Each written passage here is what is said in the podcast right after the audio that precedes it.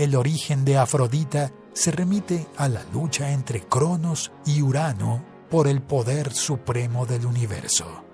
Cronos había castrado al dios cielo y arrojado sus testículos ensangrentados en el océano, cerca de la isla de Chipre.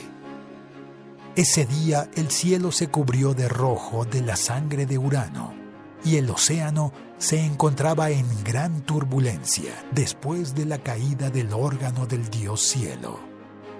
De la mezcla entre la sangre y el semen de Urano y la espuma del mar, algo comienza a formarse. En las márgenes de la isla de Chipre, las ninfas observaban aquel espectáculo impresionante que ocurría frente a sus ojos. Los habitantes de la isla estaban preocupados y temían que una temible criatura pudiera surgir de tal turbulencia. Junto con el nacimiento del día, el mar se calma. En él se puede ver apenas una densa espuma burbujeando en profusión. Una brisa sopla hacia la isla y trae consigo el más delicioso de los perfumes. Las aguas del mar se encontraban en la más completa calma. Y de repente comienza a elevarse en el mar la más perfecta forma femenina que un día haya existido. El rostro era perfectamente simétrico y hermoso.